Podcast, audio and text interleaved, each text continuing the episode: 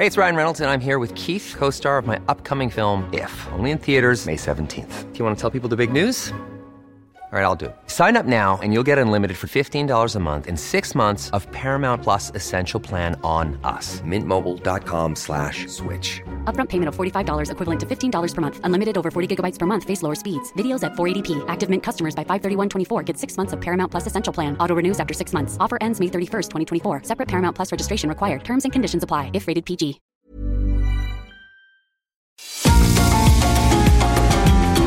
GastroLab es un lugar donde cabemos todos.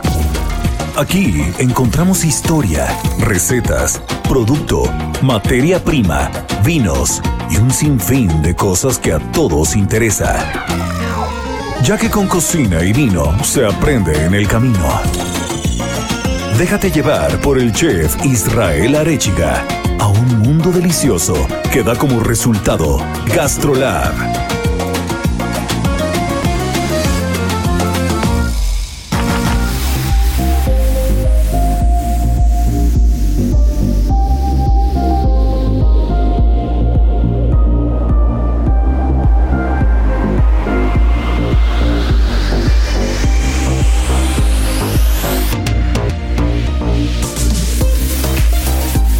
¿Cómo están? Ya empezó Gastrolab.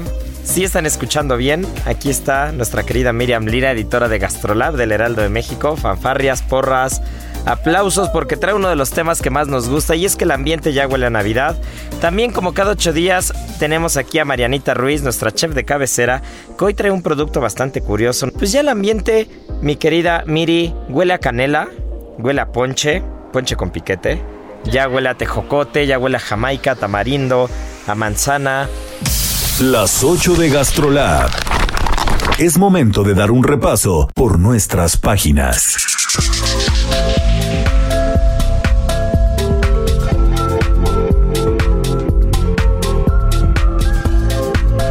No sabría decir cuál es el aroma, así como para mí la, la mirra y el incienso son el aroma particular de Día de Muertos y el azar. ¿En Navidad qué sería? ¿Manzana canela? ¿Cómo están amigos de Gastrolab? Sí, yo creo que sí, Isra. Yo creo que la Navidad huele a canela, completamente, y a manzana, ¿no? Como que ya entrando a estas fechas decembrinas, ya estamos muy navideños en Gastrolab y pues los vamos a agasajar ya estas semanas con puros temas navideños, muchas recetas, muchos postres para que vayan viendo qué van a estar sirviendo en sus cenas, en sus mesas navideñas, para sus fiestas con amigos también. Y pues vamos a empezar en esta edición hablando de todos los ingredientes que se van pues ya agarrando fuerza durante todo este mes. ¿Cómo la Y pues sí, yo creo que canela, ¿no? Canela, sobre yo creo que canela, ¿no? Canela, aunque también como que el aroma a pino, como que el aroma a pino también en- tiene, tiene lo suyo, ¿no? El aroma a musgo, el heno. Pues realmente como que, como que esta temporada huele un poco a todo. También a galletas horneándose, a pavo horneándose. Sí, como jengibre. sí, como que esos aromas de horno, esos aromas muy diferentes a los aromas de asados, ¿no? Que son como completamente opuestos. Estos aromas son como aromas, no sabría cómo, cómo describirlo, como más cerrados. Eh, digamos que en la paleta olfativa, pues hay como aromas más alegres, más como más cítricos, como más frescos, que, que yo los relaciono un poco más con la Navidad o que diga con la primavera o el verano. Pero con la Navidad siento como que son más amaderados, son más cerrados, más de pinos, más especiados. Y, y es que el restaurante también, también huele igual. Marianita, recuérdame que tenemos que poner en el horno el tono navideño, porque tengo sí. que platicar que cuando recién abrimos Cerulomas, este, descubrimos que en el, en el famosísimo Rational, donde, donde pasa casi todos los postres y muchas cosas, pues teníamos una serie de timbres. Que, este, que estos timbres iban desde el claxon de un bocho, no es, Ah, no es no, broma, es verdad. Sí, es en sí, serio. sí, es en serio, este, hasta mil otras cosas, pero, pero había uno que es el tono navideño. Sí. Entonces a mí se me ocurrió ponerlo por ahí de febrero o marzo y entonces todo el mundo me volteó a ver con cara de quita tu maldito timbre que todavía no es Navidad. Y entonces todo el mundo empezó a ser, empezó a ser un poco confusa la época y quedamos que, que lo íbamos a quitar con la condición de que empezando diciembre íbamos a tener todo el mes el timbre del Rational. Entonces, Marianiki, no nos olvidemos de eso. Pero por supuesto que no. Ya para finales de mes van a estar así que les tiembla el ojito de Sí, sí, sí, sí.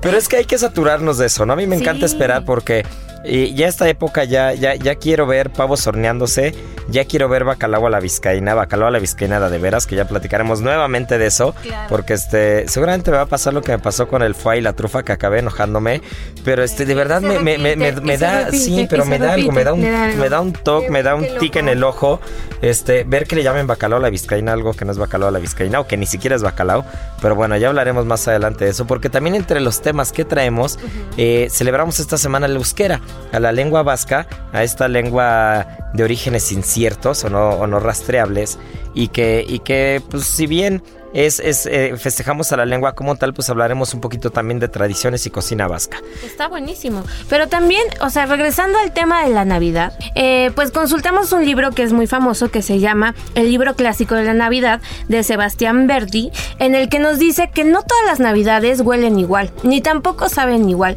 Y en México la Navidad es muy particular, porque se van haciendo como saborcitos y olorcitos muy particulares que no en otras partes del mundo se, se encuentran. Por ejemplo, el de los romeritos que es muy particular y que, bueno, para quienes no sepan qué son los romeritos, es una especie de quelite, que ya después les pasaremos por ahí la receta. Pero bueno, nace por ahí por la milpa y pues es súper popular en estas fiestas decembrinas. Y el olor que desprende junto con el mole, con la papa, con la manteca, el camaroncito, es un olor muy particular que nos refiere de inmediato a la Navidad y que no en otras partes del mundo lo van a encontrar. Bueno, eso, eso, tiene, eso tiene sentido, aunque también yo le diría al autor de este libro que este, ahora sí que como el dicho de Change My Mind, ¿no? quiero ver, quiero ver que me digan que, que, la cocina marianita no huele igual cada fin de año. Es, es, o sea, es, es real eso. Tú llegas a la cocina en fin de año yo creo que se, se, suman diferentes características y por eso me acordé lo del timbre del horno, ¿no? Porque eso se va a sumar ahora este, a nuestras características decembrinas. Pero para nosotros ya Navidad ya es no descansar, de plan nosotros ya no ya, ya quitamos descanso, yo llevo sin descansar no sé, tres, cuatro semanas, ya, ya, ya como que ya empiezas a trabajar a un ritmo diferente y por ende tienes que llegar también más temprano a la cocina porque ya no te da tiempo, ya no llegas. Entonces llegas más temprano a la cocina y por mi vida que la cocina huele diferente. No sé si, si, es, si es el frío, que empieza, a ver, que empieza a ver frío, entonces llegas ya medio abrigadito y entonces llegas a la cocina y entonces ya la producción, ya hay más lechones horneándose y ya hay como más salsas haciéndose y más sofritos haciéndose y ya hay algún postre con, con castañas o alguno con canela y con manzana y ya empieza a haber una serie de cosas que invariablemente hacen que la cocina huela muy diferente en fin de año que en cualquier otra época de, la temporada, ¿no? Sí, totalmente, tienes toda la razón. Y eso es muy particular, ¿no? Y sobre todo en cada familia de ser diferente, dependiendo del platillo que se haga. Para mí, la Navidad huele justo a lo que tú decías, a canelita, con manzana, con alguna proteína. A eso me refiere como la Navidad. Y ahora, para ustedes, para los chefs, veo que huele como a, a, rapidez. A friega. Sí. Que yo, yo, no, yo no sé, me gustaría un día poder percibir el aroma del muérdago, ¿no? La, famosísima plantita esta con las bolitas rojas navideña, que, que justo cuando venía llegando este, ahora mismo aquí a la cabina, estaban decorando de, con, muérdago los pasillos del Heraldo de México y había como algunos dorados y no, algunos dorados, algunos plateados y algunos rojos. Y justo antes de llegar a la cabina pensé, no recuerdo haber percibido el aroma de uno real desde un árbol. Me imagino que ese árbol debe estar seguramente en Canadá, en partes de Estados Unidos, en parte de Alemania o Francia. Vamos a investigar un poco sobre el muérdago, pero pero lo veo en todos lados, siempre en Navidad, en las coronas, en ahora sí que reproducido de mil maneras, pero no sé a qué huele. ¿No? Entonces yo creo que, que, el aroma del muérdago, este, que, que, no puedo, que no tengo registrado, junto con el aroma amaderado de bosque, de encino, de pino, es como, como que se ensambla con estas especias y, y bueno, pues si, si, te vas a casa o te vas a ahogar, pues seguramente con el olor del costillar adobado casa de mi mamá o con el aroma de los camarones a la diabla y el aroma de un buen strudel de manzana en tu pastelería o panadería favorita, junto con las galletas de jengibre, ensamblan a la perfección lo que, lo que es el registro aromático de la Navidad, ¿no? Que yo soy un enamorado de los aromas porque siempre hemos platicado aquí que, que, la memoria olfativa es la más fuerte de todas, ¿no? Entonces tú puedes estar caminando en algún lugar y de repente percibes un aroma Y es, y es así increíble, ¿no? Recuerdo viene, pero Me- inmediato. apenas me pasó algo muy gracioso esta semana, o la semana pasada justo, que, que una gran amiga, amiga también de Gastrolab y del Heraldo de México, Pia Quintana, que, este, que ya la tuve por aquí cocinando alguna vez en el programa, presentó su libro, ¿no? Y, y había una de mis cocineras consentidas, favoritas de las personas, de las personalidades gastronómicas más amadas en este país, nuestra querida Titita. Entonces estaba Titita por ahí con Maritere. Y, y me acerqué a saludar a Titita y me acaba de poner yo, me acaba de poner loción en el coche, ¿no? Entonces llego y la saludo y me mete un abrazo Titita y se me pega al cuello y me dice, hueles a como olía un enamorado mío hace 50 o 60 años. No, entonces, la, la, la, no, pero me causó mucha ternura porque aparte adoro a Titita, ¿no? Entonces, fue muy curioso, fue muy curiosa la reacción. Y, y volvemos a lo mismo, ¿no? La memoria olfativa. Imagínate que después de 50, 60 años vuelves a percibir un perfume, un aroma que era aparte era un perfume muy amaderado y que huele un poco a mirra o incienso, que, este, que traigo atorado ese perfume desde hace dos o tres semanas y me encanta porque es el tipo de aroma que me gusta. Y imagínate, Titita, que dice hace 60 años, ¿no? Entonces, la Navidad es lo mismo. Yo podría despertar en cualquier época del año, en cualquier día de la semana, sin saber en dónde estoy parado, ni qué día es, ni qué fecha es, y diría, esto huele a Navidad. Así como digo, esto huele a muertos, ¿no? Ya, ya, la- ya el aroma ya, ya es noviembre, ya es fin de año. Heraldo Radio.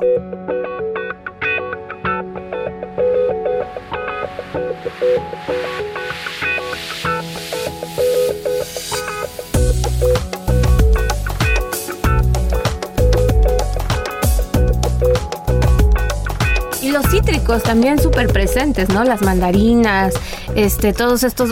eh, Yo creo que la mandarina únicamente, porque la naranja Sí. es pésima en esta temporada. Ahorita Pero la naranja está horrible. muchísimo también. Se, se utiliza Muchísimo. muchísimo.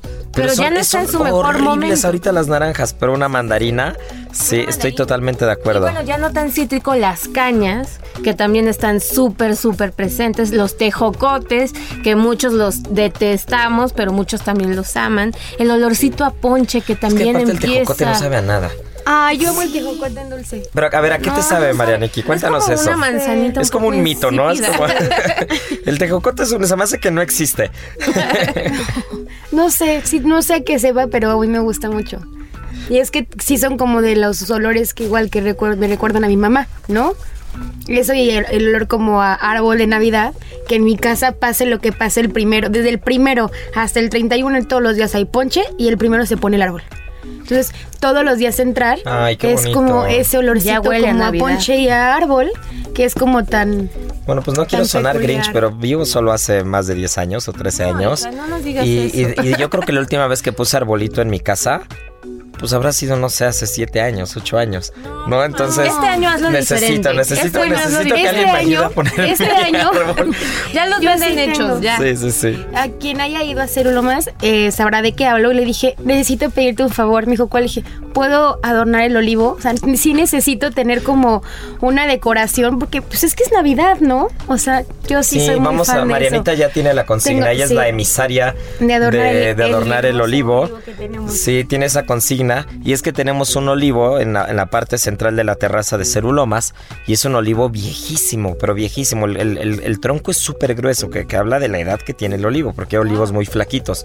No, este olivo se ve que es centenario en serio, ¿no? Se ve que es un olivo muy, muy, muy Lo vas viejo. a tener que tratar con Y- mucho y, respeto. Marianiki claro. lo va lo va lo va a adornar porque aparte no sé cuántos años tenga el olivo de verdad pero cuando nosotros llegamos a esa terraza este lo tenían olvidado se ve que no lo habían regado en meses que lo tenían tapado no le daba el sol y este Y y, sí aguanto. y nos dedicamos a, meterle un poquito de cariño y la verdad es que es de las cosas más chuleadas del restaurante está precioso entonces pues se darán una vuelta a Cerulomas y cuando vean que esté este adornado el olivo ya verán que fue obra de Marianita Qué bonito. La Jamaica también súper presente en las En épocas navideñas. Y ya también cada vez más en preparaciones gastronómicas, ¿no?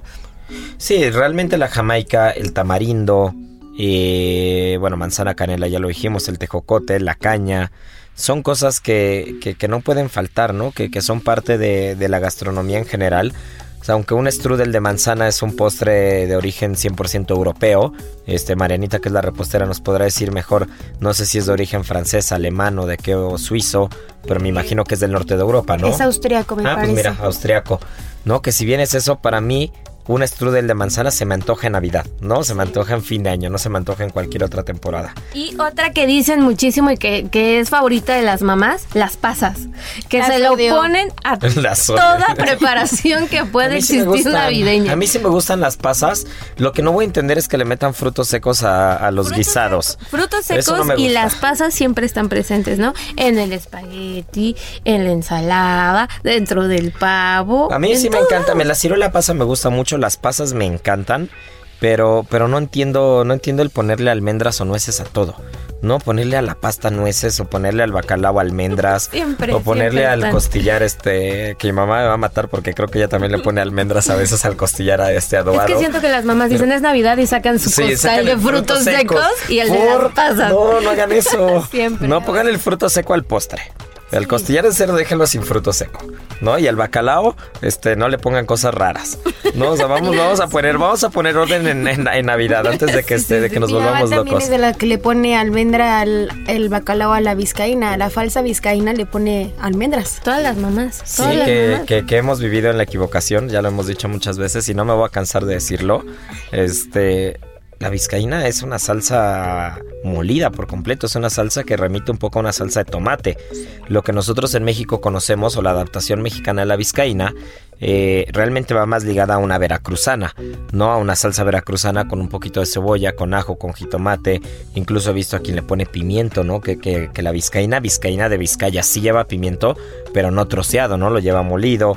Este, aceituna y alcaparra es impensable en una vizcaína tradicional. Sí el chile güero, por ejemplo, las piparras de Ibarra, que son unas piparras, unos chiles frescos que después meten en salmuera y se quedan en salmuera durante mucho tiempo y que son muy típicos de, la parte de Ibarra en País Vasco. Pues estas famosas piparras de Ibarra o- o alguna otra cosa sí es muy común, pero el laurel, por ejemplo, no es un ingrediente base de la salsa vizcaína. La salsa vizcaína, por ejemplo, sí tiene manzana como ingrediente base. Una salsa vizcaína tradicional está hecha a base de ajo, cebolla, pimiento rojo, manzana, pimiento choricero, e incluso puede, puede llevar un poquito, hay lugares que le ponen grasa de jamón serrano, ¿no? Y es una salsa molida que después acompañada de un trozo o una posta de bacalao este, bien confitado a la perfección, pues eso es un bacalao a la vizcaína tradicional rico, ¿no? Que no quiere decir que no nos guste el otro, a mí me gusta mucho el otro, ¿eh? el que hace mi mamá me encanta y el que he probado de algunos clientes y amigos del restaurante que llegan y te dicen, ay, mi esposa Isa es el mejor bacalao vizcaína, ¿no? Y te, te- te regalan un poquito y que sigan haciendo esos detalles, nos encantan esos detalles. Quien nos lleva de repente tamales, bacalao, nos lleva pavito, alguna cosa. Y me encanta, me encanta esa versión, pero no es la versión...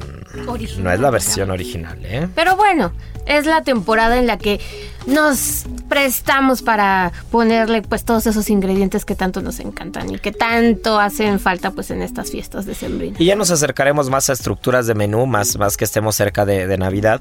Ya platicaremos un poquito de postre, les daremos algunos tips de, de qué hacer para qué hacer para la cena, de qué combinar con qué, qué no combinar, ¿no? Que ya, ya conforme nos vayamos avanzando, pero bueno, pues este, ya empezó, ya empezó diciembre, Ya, ya está. ya está el 2022 a la vuelta de la esquina. Yo todavía sigo pensando en el famosísimo 2020 y lo mal que nos trató. Y ya estamos para el 2022 Está y el mundo nos sigue tratando medio mal, ¿eh? Sí, pero, Pero bueno, eso ya no vamos vemos, de eso no salida, vemos que mejore venga. mucho, ¿no? Pero este, pero bueno, ya vamos, ya vamos avanzando, ya vamos un poquito, queramos o no vamos de gane. Poquito a poco vamos de gane. Y este, y, y lo que nos queda es compartir con nuestros seres queridos y compartir al lado de la mesa, compartir con un buen ponche, ya sea con su piquetito de tequila, de mezcal, de ron, eh, ya sea con, con un pavito, ya sea con, con un bacalao a la vizcaína o a la veracruzana, o con este, o con mole y romeritos, ya sea con eso, pues lo que nos queda es, es compartir y, y apreciar estas fechas que, que pues llegan una vez al año, ¿no? Así es, e irnos preparando ya para comer sabrosísimo. ¿Qué no puede faltar en tu mesa Navidad, Marianita? En mi mes de Navidad, eh, últimamente, los, bueno, los últimos años, mi mamá tenía mucho trabajo y yo era la encargada de hacer la cena, pero después yo empecé a hacer tanto trabajo que ya mejor la llevaba del restaurante. Ahora sí que como el meme, ¿no? Hija, tú quieres cocinar a cocinar la cena, ¿no? Aquí sí, aquí, aquí sí no es sarcasmo, aquí sí es real. Entonces me la llevaba del restaurante, pero aún así mi mamá no podía dejar de hacer el bacalao y los romeritos. Le decía, ¿para qué si hay una cena? Te vale. No, es Navidad, bacalao y romeritos. Ponche, evidentemente, y siempre pan. Ah, mira, la Porque tuya, la tuya, Miri, que no puede faltar igual, en tu igual, cena? no puede faltar bacalao y un muy buen ponche. Ay, 100%. qué rico. Sí. Pavo no, ¿eh? ¿No? Pavo no. la mía fíjate que tampoco no somos cero de pavo. Este, a mí sí me gusta, me gusta hornear pavos, ¿eh? Y, y la, y le agarré mucho el cariño hacer como balotines de pavo rellenas de foie gras y alcachofas y pistache y dejarlo en salmuera. Para el restaurante le agarré como mucho el cariño de hacer pavo en fin de año. Eso sí me gusta hacer. Pero, pero por ejemplo, en mi casa un platillo muy extraño que no tiene nada que ver con la Navidad, pero como que nos acostumbramos a comer los camarones a la diabla. O sea, los camarones a la diabla no pueden faltar en la cena de, Navidad o de Año Nuevo. Yo realmente Año Nuevo llevo, no sé, los últimos 6, 7 años que, que la paso siempre viajando solo, disfrutando y desconectándome un poco del mundo. Pero la cena de Navidad, para mí la de Año Nuevo es cenar donde sea. Y este, eso Es sí, una buena copa, una buena botella de champaña, un purito para recibir el año, para mí eso sí es año nuevo. Pero Navidad, que sí para mí es familia, Navidad sí es compartir con mis papás, con mi hermano, con la familia. Eh, sí no pueden faltar los camarones a la diabla, el famosísimo costillar adobado, con o sin almendras, este, que espero este año haya una versión sin frutos secos. Y este, toma nota ma por ahí, por favor. Y... Y pues nada, el ponchecito. El ponchecito no puede faltar. Y lo más rico de todo, el recalentado. Para mí el 25, el 25 de diciembre es el recalentado, sobre todo del costillar y de los camarones. Y es prender el anafre y aventarle unos vistecitos, algo, hacer salsita roja, guacamole y hacer una buena taquiza más el recalentado. Para mí eso sí, eso sí es la gloria. Vamos a hacer también tips para un buen recalentado, ¿no? Para Sí, que pues vamos a darles- agarre, pero con fuerza. Conforme vayan pasando los programas, que realmente nos quedan un par de programas para Navidad, ya nos queda, ya nos quedan dos o tres. Aparte creo que casualmente cae en domingo el 24 de diciembre esta vez.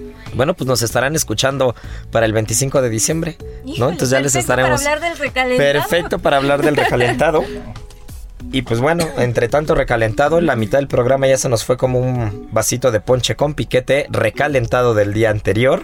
Y, y pues nada, no se nos despeguen porque volvemos, volvemos con, con una, una fruta bastante exótica, Marianita, ¿es correcto? Es correcto. Y con la cocina vasca que estamos celebrando eh, pues la semana de la euskera y por qué no, vamos a hablar un poco de la cocina vasca.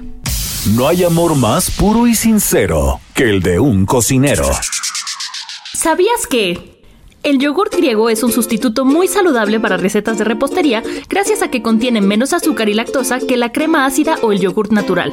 Aprovecha todas sus proteínas y beneficios y utilízalo para preparar una deliciosa carlota de limón fit. Aprende a preparar este platillo en las redes sociales de GastroLab en Adicción Saludable, porque la comida rica no tiene que ser aburrida.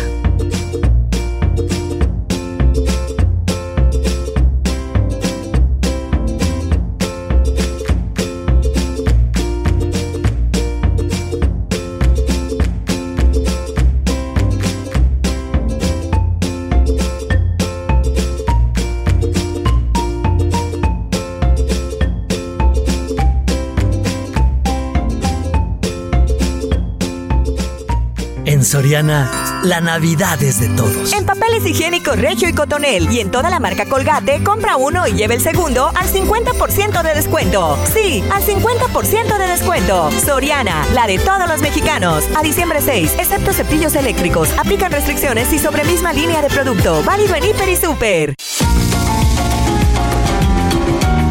Gastrolab es un lugar donde cabemos todos. Vamos a una pausa y regresamos.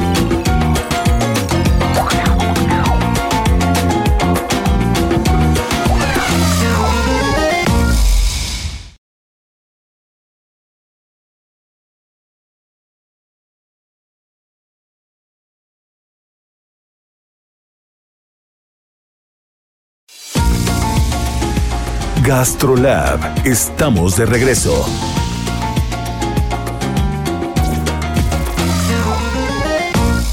En Soriana, la Navidad es de todos. Cebolla blanca a 19.80 el kilo. O alitas enchiladas a granel para asador a 79.90 el kilo. Y todas las salchichas empaquetadas llevan la segunda al 50% de descuento. Soriana, la de todos los mexicanos. A diciembre 5, aplican restricciones, excepto para asar. Válido en Hiper y Super. Comer es una necesidad, pero degustar un arte.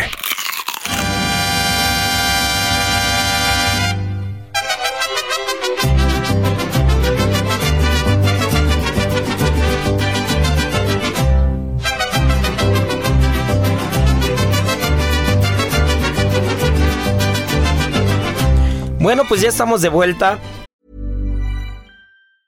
Ever catch yourself eating the same flavorless dinner three days in a row? Dreaming of something better? Well, HelloFresh is your guilt-free dream come true, baby. It's me, Kiki Palmer. Let's wake up those taste buds with hot, juicy pecan-crusted chicken or garlic butter shrimp scampi. Mm. Hello Fresh. Stop dreaming of all the delicious possibilities and dig in at HelloFresh.com. Let's get this dinner party started.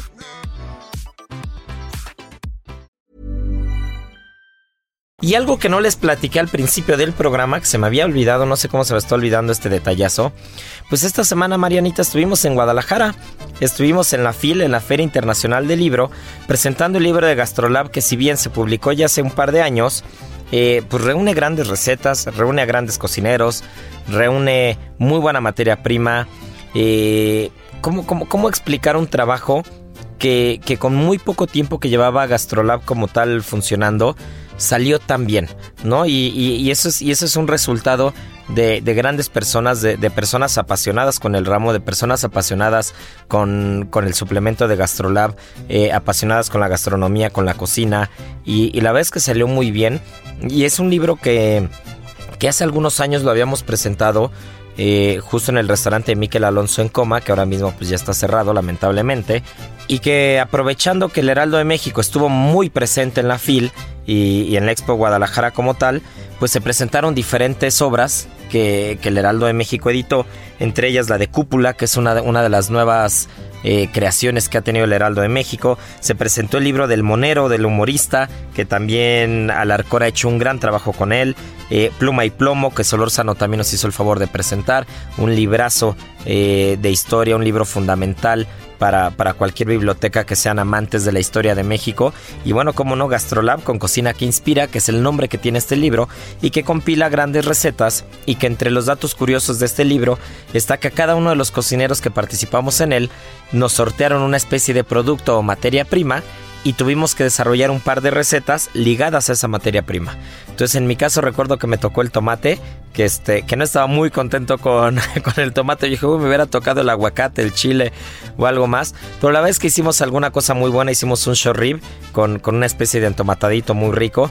Y la vez que vale mucho la pena el libro y no podemos dejar que este, no podemos dejar de mencionar que, que nos dimos una vuelta por allá y que estuvo la verdad bastante bien el evento. Heraldo Radio.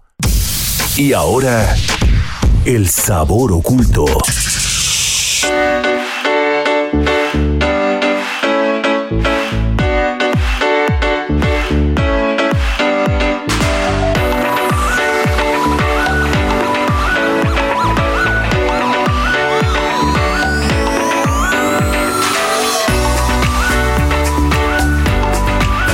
Hablando de materia prima, hablando de producto, hablando de, cosas curiosas en la gastronomía, ¿Qué fruta nos traes el día de hoy? El día de hoy les traigo una fruta súper particular que se llama mangostán, pero también lo pueden ubicar como mangostino, mangosto o mangostín.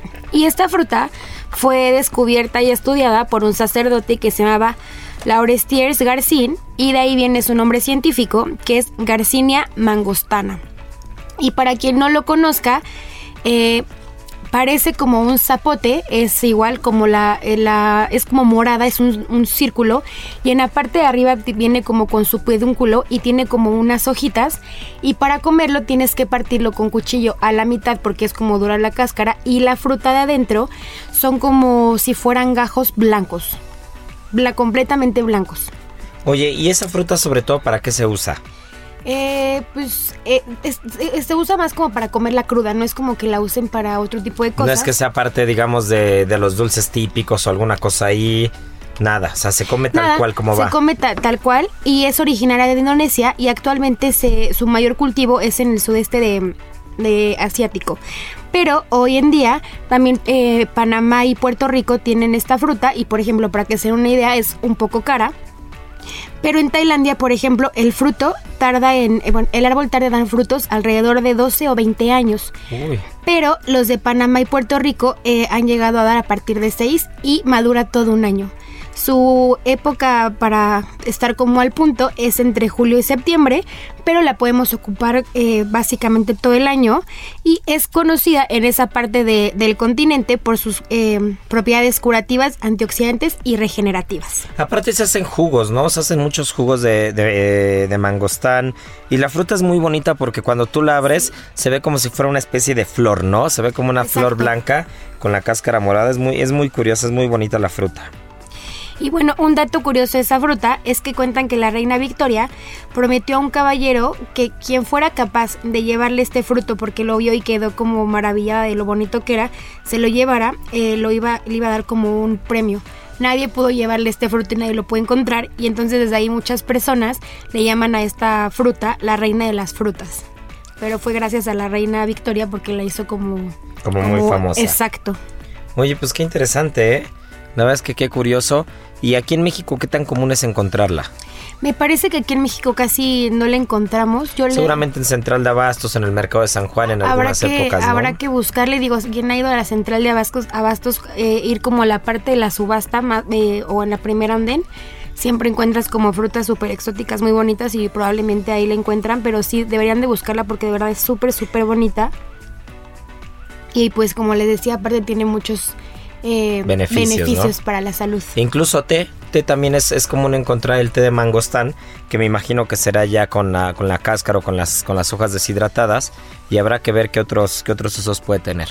Por ejemplo, la en la medicina oriental ellos ocupan muchísimo la cáscara para curar como la fiebre, las heridas y sobre todo dolores musculares. Ellos hacen como mucho, mucho, mucho té de esto y lo ocupan bastante y es, pues es que al final como que es, pues es asiática la fruta. Y eh, también otra cosa importante es que esta fruta tiene que cosecharse madura porque una vez que la arrancan del árbol ya no se detiene el proceso y más bien ya nada más entra como en proceso de descomposición. Y otro de los eh, de las cosas buenas que tiene esta fruta es que tiene un alto contenido en ácido hidroxicítrico, que esto ayuda muchísimo a inhibir la creación de grasa, entonces previene como el exceso de colesterol en la sangre y nos aporta como esa sensación de saciedad. No, bueno, pues tiene todo, es la reina de las frutas, está rica, es bonita, este, nos ayuda con el colesterol, nos hace efecto de saciedad, tiene antioxidantes. Oye, se hace té con ellos, se usa la cáscara en, en medicina oriental. Pues realmente el mangostán este, es una fruta bastante compleja, ¿no? Y bastante completa. Y también tiene vitamina C y E, No, que es bueno. buena para la vista. Pues ya está. Pues Marianita siempre nos traes alguna, alguna, algún sabor oculto bastante interesante. Y ahora nos vamos a dar a la tarea. Ya tenemos dos pendientes. Este, probar un mangostán en lo que queda del año. Y, y poder oler un muérdago natural como tal, ¿no? Creo que, creo que tenemos esas dos cosillas de tarea. Heraldo Radio. La vuelta al mundo en un bocado.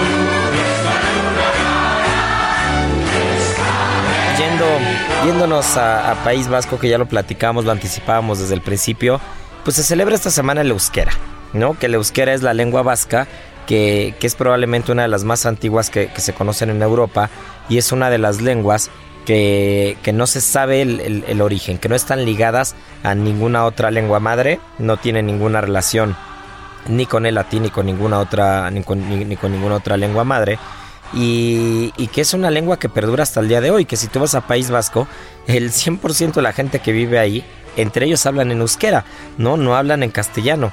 y este no quiere decir que no sepan hablar castellano, todo el mundo habla castellano y euskera, pero entre ellos eh, la comunicación es así. Incluso yo recuerdo que la primera vez que tuve oportunidad de estar en una cocina ahí, la comunicación de ciertas palabras era en euskera, ¿no? Entonces tú tenías que, llegar y adaptarte a algunas cosas para, para, saber qué era lo que estaban diciendo, ¿no? Eh, me acuerdo que en uno de estos restaurantes había dos cocinas, una abajo y otra arriba, y entonces te iban diciendo según el plato para qué cocina era, ¿no? Entonces te iban diciendo si era vera cora para abajo, si era gora cora para arriba. Hay como ciertas palabras muy curiosas. Y, y en México pues nada más y nada menos que Ceru, por ejemplo, es una palabra en euskera, ¿no? Que Ceru significa cielo, este, y algunos otros restaurantes como Alaya, que es alegría, y algunos otros, hay, hay, varios restaurantes en la Ciudad de México con, con nombres vascos, que este que pues hacen alusión a la cocina vasca que tanta presencia ha tenido en los últimos años en México y que, que llegó para quedarse, ¿no? Como como parte de este conjunto de cocina española tradicional que encontramos aquí. Cuando hablamos de cocina vasca, Marianita, ¿qué plato se te viene a la mente? Híjole, creo que el changurro o los chipis. ¿Qué es su tinta? ¿Qué es el changurro para quien nos está escuchando? El changurro es un guiso de cangrejo, de centolla, y que tiene que estar viva para que se pueda hacer. Y tiene como una base de cebolla y de zanahoria muy trabajada y entonces encima lleva como el cangrejito deshecho y que la peculiaridad de este platillo es que se sirve en la concha de la centolla y con pan, ¿no? Entonces como que lo vas agarrando como si fuera un dip, haz de cuenta y es delicioso. Te puedes ir haciendo unas tostitas del cangrejo, que cuando hablamos de que el cangrejo tiene que estar vivo, ya sabemos que siempre entramos en esa polémica. No es que tenga que estar vivo per se para poder hacer el guiso, pero eh, gastronómicamente hablando hay ciertas características que, que cambian invariablemente y que nadie puede refutarlas si el, si el animal está vivo o no. ¿no? Entonces la carne se cocina de una manera diferente, la carne se pega a la cáscara de una manera diferente. Eh, si estuvo congelado es un desastre, la pulpa queda como, como astillosa, como acuosa. Y que, y que alguien que no es tan exigente en el tema probablemente no se pueda dar cuenta, pero la gracia de que un restaurante funcione es, es, es estar pendiente de los detalles, ¿no? Y esos detalles hacen la diferencia. Y que la gracia de este platillo es poder limpiar el centollo. No saben qué gozada es limpiarlo. Es probablemente de las de los trabajos más duros que hay ahora mismo en Ceru cuando llegan, porque aparte no sé quién sea el chef que de repente se vuelve loco y pide 40 cangrejos frescos y entonces este pues la cocina de producción no tiene de otra más que echarse los 40 cangrejos y limpiar los 40 cangrejos y no saben la cantidad de horas, la cantidad de horas que, que se le tiene que invertir a eso, ¿no?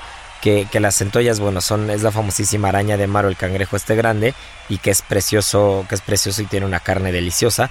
En México hay centollas, por ejemplo, en Ensenada podemos encontrar, pero es más común encontrar cangrejo rubí, ¿no? Que, que, que no tiene mucho que ver en parecido, pero la pulpa es muy parecida. La pulpa sí tiene, tiene mucha similitud y es súper rica.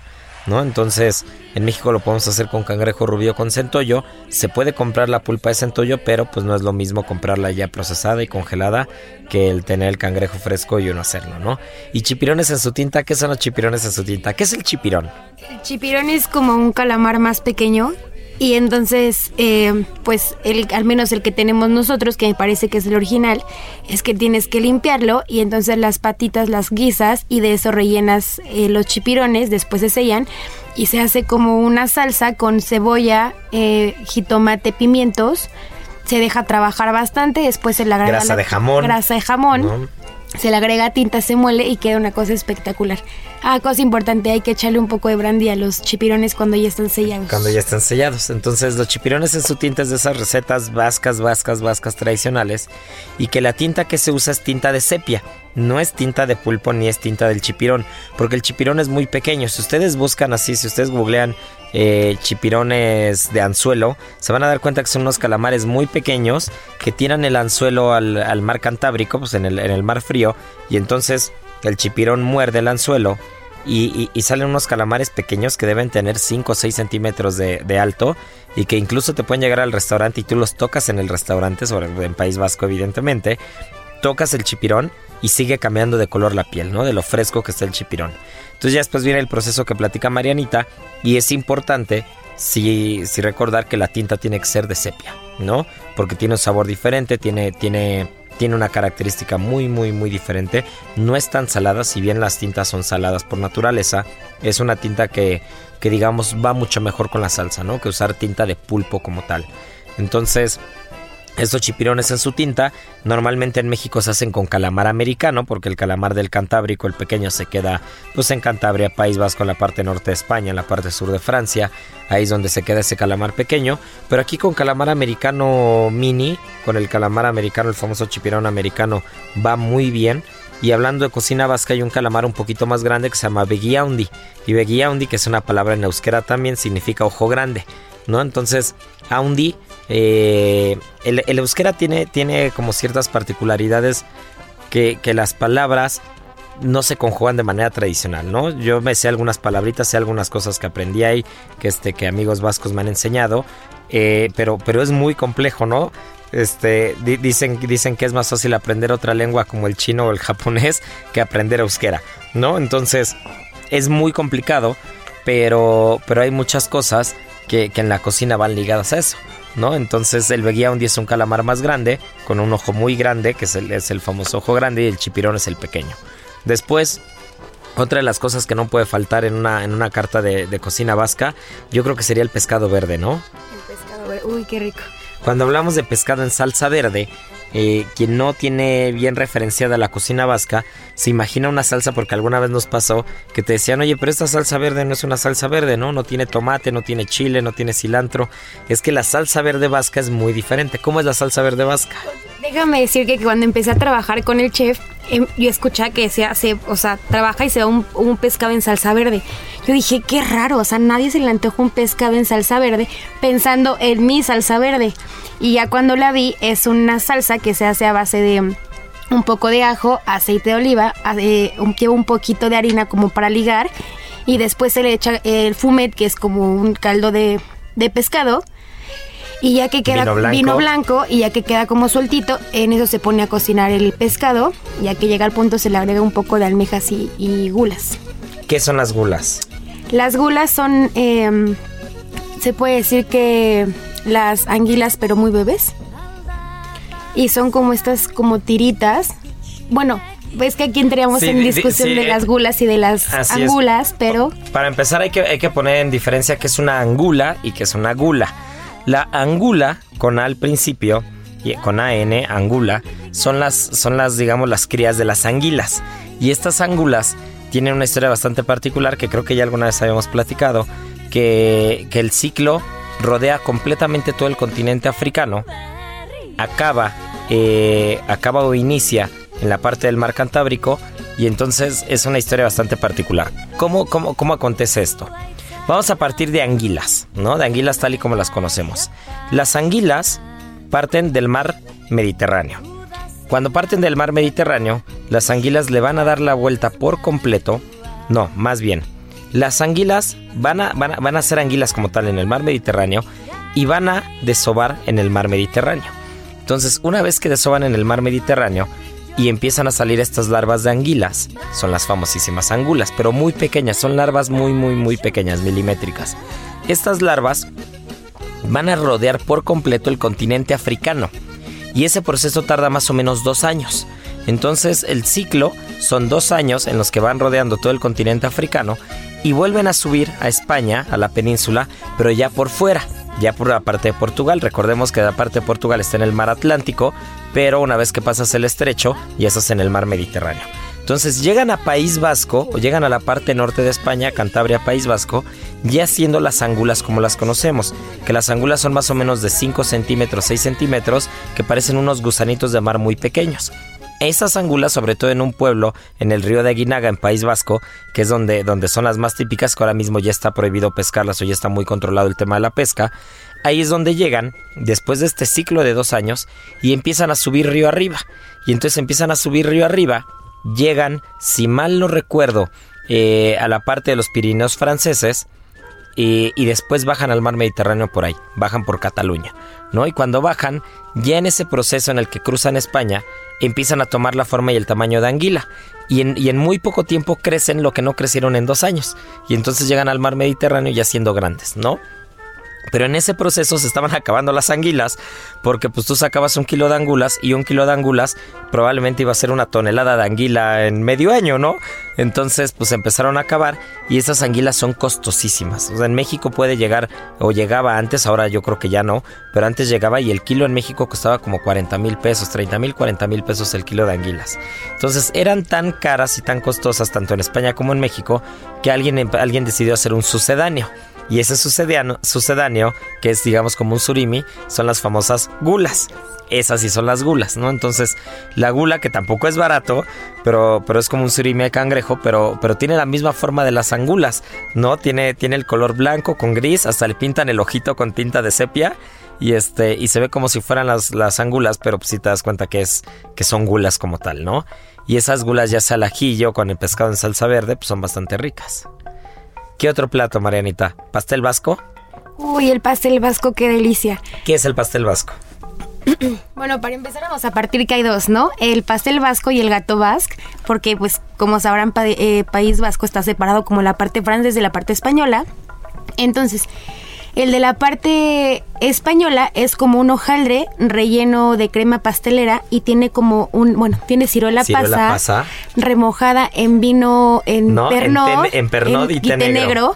y entonces las ponen adentro y lo hornean y en la parte de arriba, bueno, antes de hornearlo, le marcan con un tenedor la bandera del País Vasco, se barniza con huevo y se hornea. Sí, que puede ser la bandera del País Vasco o puede ser un símbolo muy vasco llamado lauburu, ¿no? Que es como, como una cruz de... como con un acabado como redondeado, que es como la, la, el, símbolo típico del País Vasco. Pero el gato vasque... Ese eh, es básicamente lo mismo, pero como sabemos los franceses son muy pro de la pastelería, entonces ese, la, la base es como si fuera un batido que para hacer una tarta entonces se duya en la parte de abajo se pone la crema pastelera, se pone todo igual y en la parte de arriba también se empieza a dullar eh, igual en forma de espiral, pero este queda como una consistencia de estas tartas muy modernas que, que, ya no es base de tarta como de sucre o de sablé, que es más como panoso, como, exacto, como, poroso. Muy, muy bueno, la verdad. Muy rico. Oye, pues tendremos que hacer unas en ¿no? Un gato vasque en Ceru para que vayan a probarlo. ¿Te? Sí, claro. Uf, pues qué delicia, ¿eh? Qué delicia. Y, pues nada, hablar de, País Vasco y hablar de cocina vasca y hablar de la euskera y hablar de los productos de la materia prima, necesitaríamos no un programa entero, no 10 programas enteros, estaríamos todo el año y no acabamos, porque la cultura gastronómica es muy amplia y, bueno, pues restaurantes como Ceru, que, el nombre es cielo en euskera, pues le hacen honor a esta lengua y a esta tierra. Pero Marianita, pues se nos fue el tiempo, se nos fue el tiempo, ya no pudimos, este, ya no pudimos tocar más temas que traíamos ahí pendientes. Pero bueno, pues estoy seguro que nos escucharemos dentro de ocho días. Ya les platicaremos dentro de ocho días del famosísimo pueblo pequeñito este que tiene características muy particulares, entre ellas que todos son vegetarianos, ¿no? Es bastante curioso eso. Así que bueno, nos dejamos, ya los dejamos picados para el programa la siguiente semana. Les mandamos un fuerte abrazo y la adivinanza esta semana va a ser muy rápida. ¿Sabías que Además de contener pocas calorías, el queso cottage es una importante fuente de proteínas, fósforo, selenio y vitaminas B12. Esto lo vuelve el ingrediente ideal para darle a tus postres un toque saludable y cremoso. Por ejemplo, puedes utilizarlo para preparar un exquisito cheesecake de frutos rojos con harina de almendra. Checa la receta en las redes sociales de GastroLab en Adicción Saludable, porque la comida rica no tiene que ser aburrida.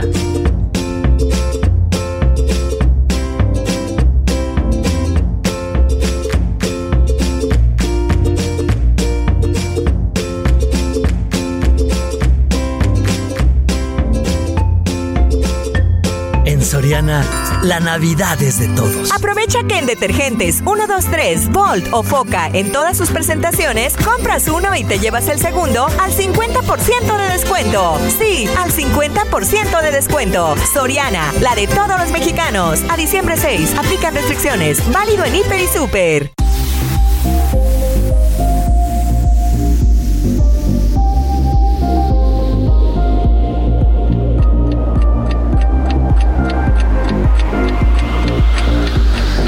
Adivinanza esta semana va a ser muy rápida. Díganos tres platos que no sean los que dijimos de la cocina vasca y, les vamos a invitar un postrecito vasco. Les vamos a hacer llegar un postre vasco. ¿Te late? Ya saben, arroba Israel A R E T X I G A, arroba Israel Arechiga Y bueno, pues gracias por escucharnos como cada ocho días. Y ya saben que tripa vacía, corazón, sin, alegría. Aquí concluye otra emisión más de GastroLab, el lugar donde cabemos todos. Esta es una producción de Heraldo Media Group.